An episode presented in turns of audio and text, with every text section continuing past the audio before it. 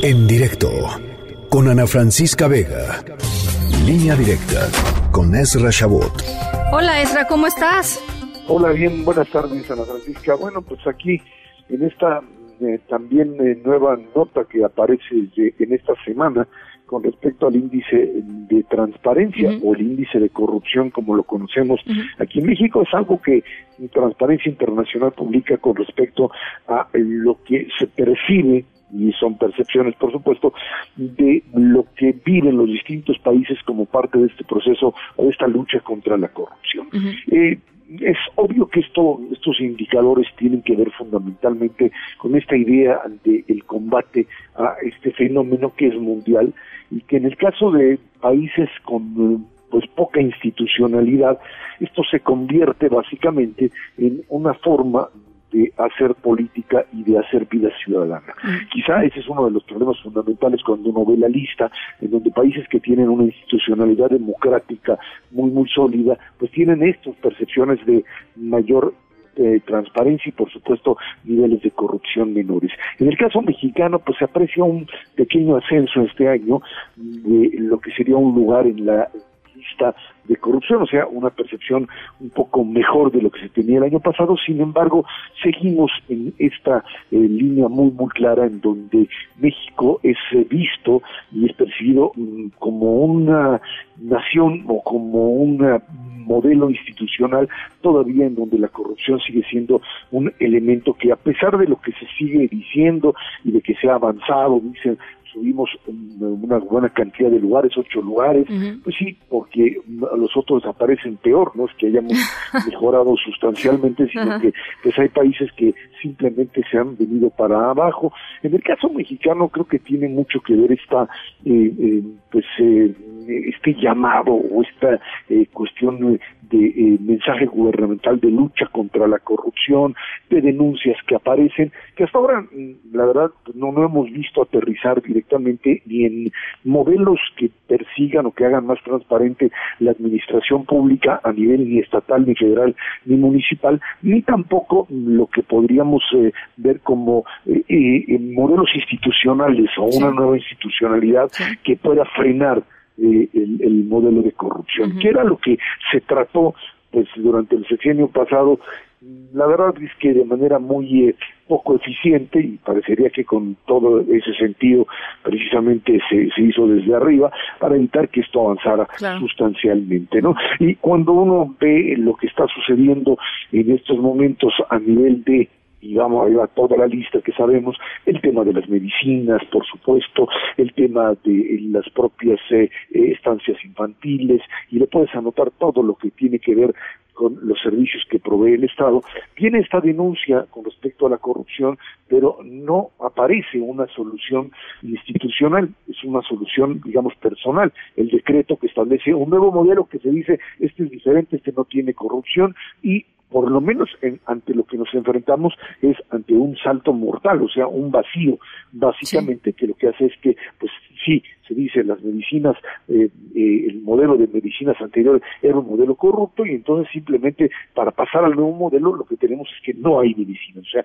no hay una alternativa institucional que provea el servicio que se daba anteriormente con, por supuesto, las garantías de que no habrá corrupción. Mm. Y en ese juego en donde, por un lado, se dice lucha contra la corrupción, el tema del huachicol, que es algo similar, que no, no vamos a permitir que sigan explotando la gasolina y sigan haciendo de la distribución de este energético un negocio de algunos, pues ya vimos lo que pasó a principios de la administración, hubo escasez, tienes escasez de ciertos medicamentos, vienen los ataques específicamente para acusar a o a doctores o autoridades X, pero no a un sistema que simplemente demuestra que su sustitución o la sustitución del mismo, porque llámalo como quieras, modelo de monopolio, modelo de concentración, simplemente sustituirlo no es tan fácil y por supuesto no le permite garantizar que el nuevo, la nueva propuesta, uno, primero, le permita brindar el servicio o los servicios o los productos y dos, también garantice que no habrá corrupción a la hora que pues simplemente no haya mecanismos institucionales que te permitan revisar qué es lo que sucede. Porque además lo, eh, esta, esta semana justo hemos platicado con, con varios expertos en el tema, por ejemplo, de, de los programas sociales eh, y, efectivamente, pues no, el, el asunto es que no hay forma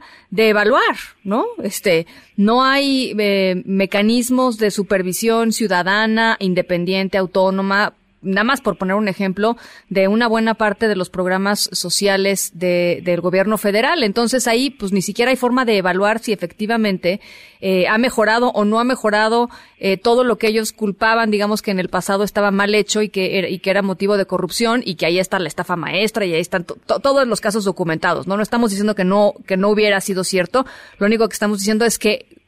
con lo que hay hoy, no es posible determinar si vamos a estar mejor o no en términos de, eh, de, terminar con estas redes espantosas de, de corrupción.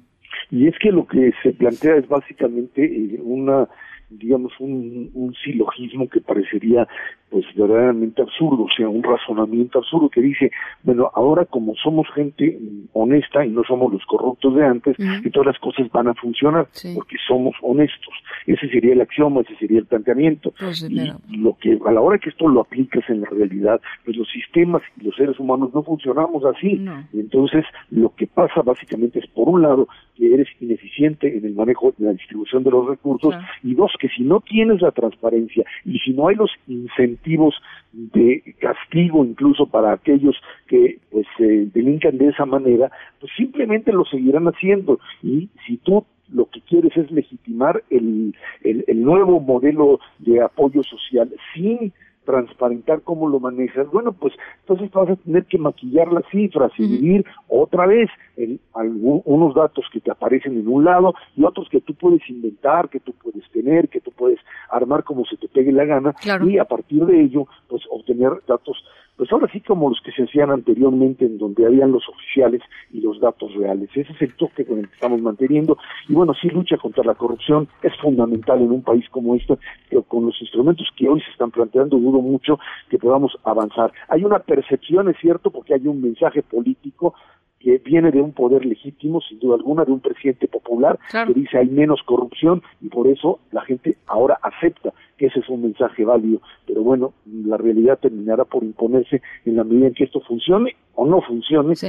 también a partir de instituciones que se construyan, que sean transparentes y efectivas, de lo contrario, pues de vuelta otra vez al mundo de la oscuridad y de la falta de transparencia. Mira, Ezra, yo creo que mientras sigamos en el mismo nivel que Togo y Myanmar, pues no hay nada que festejar, la verdad.